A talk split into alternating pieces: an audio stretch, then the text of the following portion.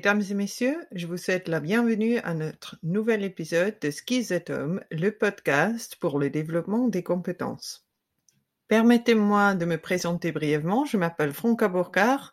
Je travaille comme gestionnaire du changement. Je suis responsable du programme de la campagne Skill Je suis particulièrement heureuse d'avoir avec moi Christian Doncé, qui est un expert dans le domaine de la formation bancaire en Suisse romande. Bonjour Christian, bienvenue dans notre épisode podcast d'aujourd'hui. Bonjour Franca. Christian, pour vous connaître un peu mieux, est-ce que vous pourriez vous présenter brièvement à nos auditeurs? Oui, très volontiers.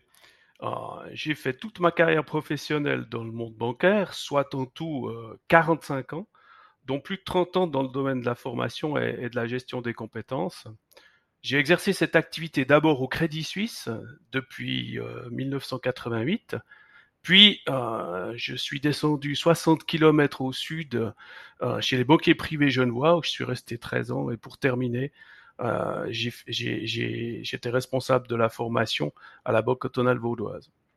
Durant toutes ces années, j'ai également toujours été actif dans le monde associatif, euh, touchant au domaine des compétences bancaires, notamment à la commission formation de l'Association suisse des banquiers, euh, où j'ai même eu l'opportunité d'œuvrer en tant que président peut-être parce que je parle couramment le suisse allemand.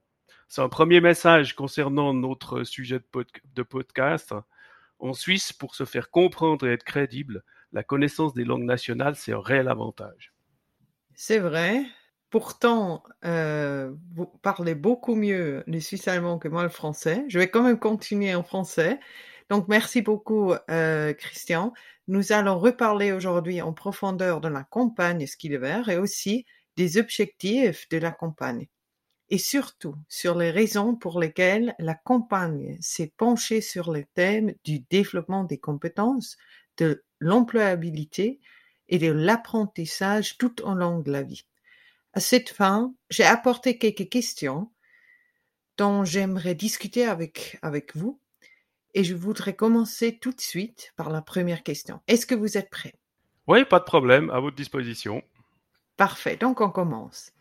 Désormais, la digitalisation s'est implémentée à peu près dans tous les domaines. Quelles sont vos expériences et quel effet cette évolution a-t-elle généré en Suisse romande et en particulier dans le monde bancaire Par rapport à cette question, il n'y a à mon avis pas de grande différence entre la Suisse romande et les autres régions linguistiques concernant l'impact de la digitalisation sur les employés dans le monde bancaire. La différence se situe au niveau de l'état d'esprit adopté par chacun face à la digitalisation. Ça commence par prendre conscience que cette évolution, elle est inéluctable et que plus je m'y mettrai rapidement, plus les changements induits dans la vie courante et en entreprise me paraîtront faciles. Ça semble simple et évident, et pourtant, face au changement en général, tout le monde n'a pas cette facilité d'adaptation. Ceci est également vrai pour la digitalisation. Et c'est pas une question d'âge. On peut apprendre à tous les âges. C'est une question d'état d'esprit.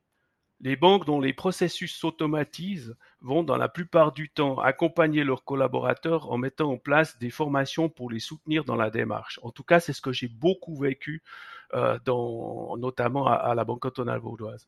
Si ces formations sont bien pensées, alors dans la plupart des cas pour les personnes concernées, cela se passera sans problème majeur et ceci pour une seule raison. Elles n'ont pas le choix.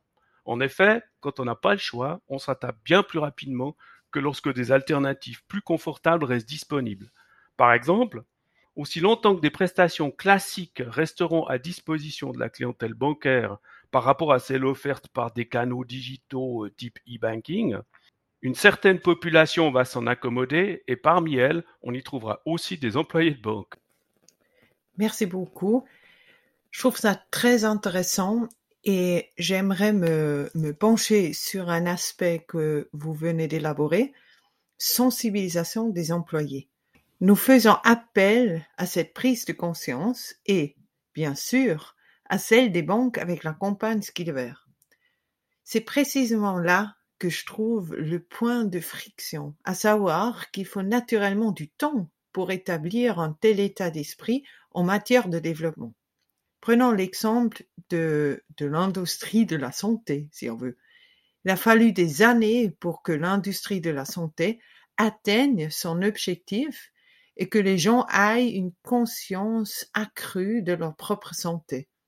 Et surtout, qu'ils prennent des mesures préventives et fassent des contrôles réguliers, fassent du yoga, mangent plus sainement, etc. Donc maintenant, sachant qu'on vient de commencer il y a deux ans ou trois ans avec la campagne ski de verre et que dans la partie suisse romande, c'est pas encore très connu, quand est-ce que vous, vous, attendez que euh, ski de verre et des autres campagnes vont avoir un effet réel sur la population suisse romande par rapport au développement des compétences? Euh, le développement des compétences, hein, il n'a pas démarré avec SkillAware. Le développement des, compétences dans le domaine bancaire, euh, et particulièrement dans le domaine bancaire, euh, ça a toujours été très actif, notamment chapeauté par la commission formation de l'Association suisse des banquiers, qui a toujours beaucoup soutenu le développement des compétences des jeunes et des moins jeunes. Néanmoins, SkillAware, ça change un peu le cap parce qu'en fait, ça, ça pousse la responsabilité plutôt chez l'individu que chez l'entreprise et respectivement le manager.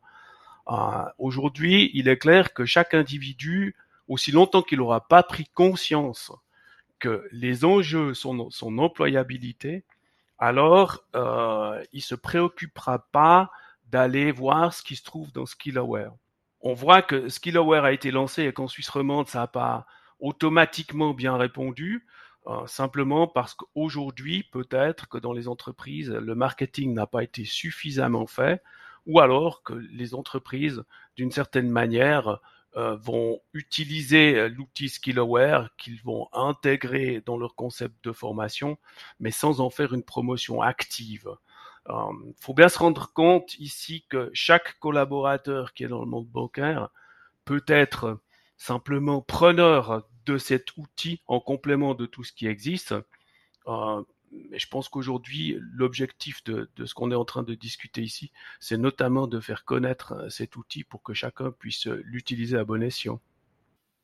Comme vous dites, euh, le développement des compétences n'a pas commencé avec Skillware, pourtant l'accent sur les compétences sociales et les compétences méthodologiques sont maintenant est maintenant beaucoup plus fort il, est, il, est, il fait partie d'un discours euh, de la branche, si on veut, du secteur bancaire.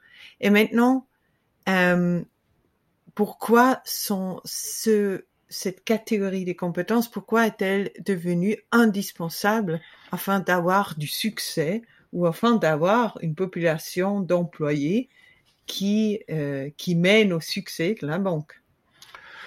Les compétences sociales ont de longue date toujours été importantes dans le monde bancaire, notamment dans la relation client.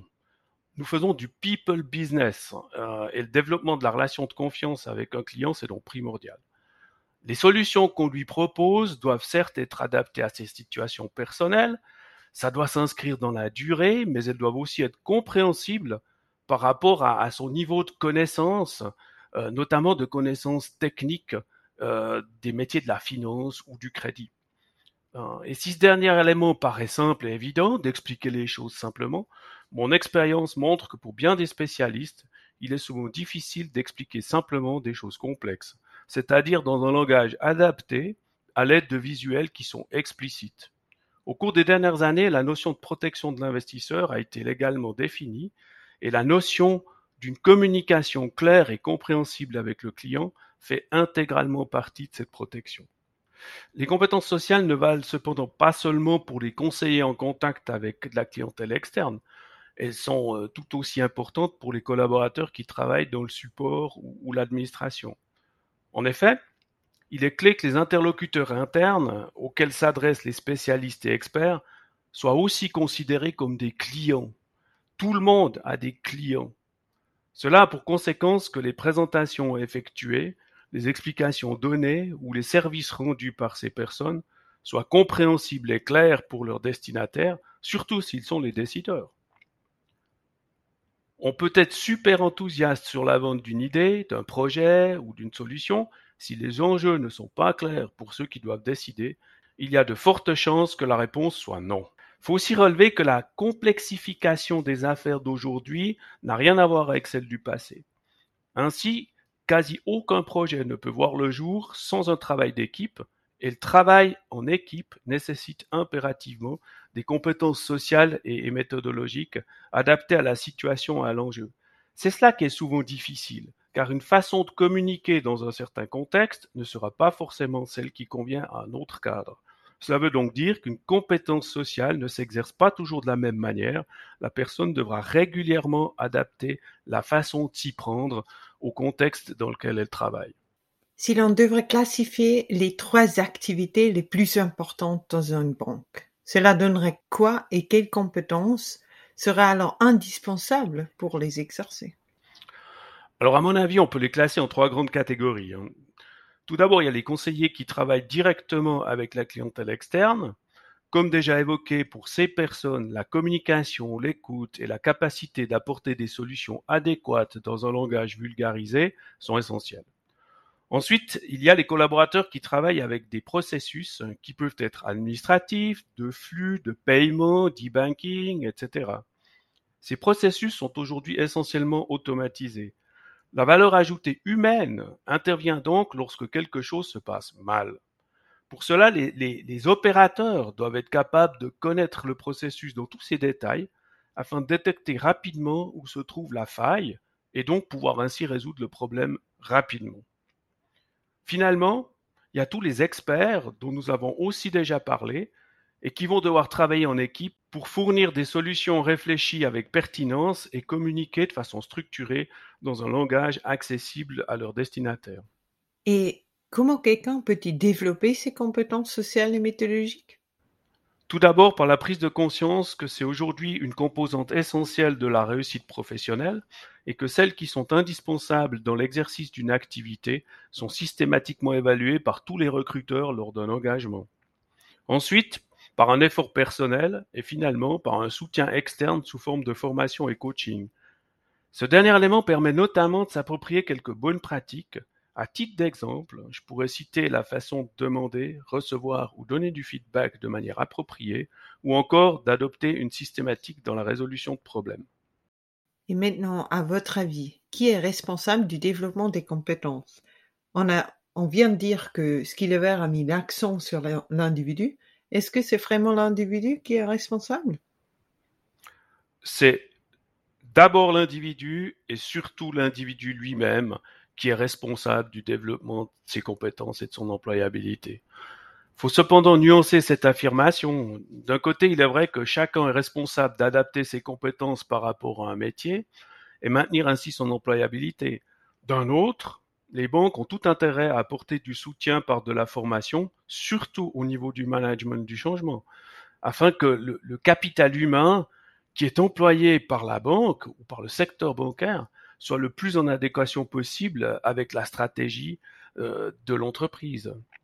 Les différents partenaires sociaux de, l'industrie bancaire suisse ont de tout temps encouragé leurs membres à se préoccuper de la formation continue de leur personnel et de leur jeune relève notamment en encourageant l'apprentissage, par exemple. Skillaware est un parfait exemple de la volonté des banques de mettre à disposition des moyens pour encourager leurs collaborateurs à se préoccuper de l'actualisation de leurs compétences. Merci beaucoup, Christian. C'est une transition parfaite. En effet, la campagne Skillaware sur le thème du développement des compétences offre un soutien à toutes les banques de Suisse à ce stade, il est important pour moi de souligner une fois, encore une fois, que Skillever n'a pas pour but de concurrencer les initiatives de développement des compétences des banques eux-mêmes. Au contraire, la campagne est plutôt un complément au programme de développement existant à l'intérieur des banques et vise à sensibiliser les employés et les banques au thème de l'apprentissage tout au long de la vie. En plus Killever aimerait vraiment encourager à agir activement pour le propre développement. À cette fin, la campagne met gratuitement à disposition diverses offres. Dans le prochain épisode, Christian et moi vous expliquerons en détail quelles sont des offres et comment vous pouvez euh, nous contacter et profiter de ces offres. Et cela nous amène à la fin de cet épisode. Merci Christian pour vos contributions passionnantes et votre point de vue sur le sujet. Merci à vous, Franca. C'est un plaisir.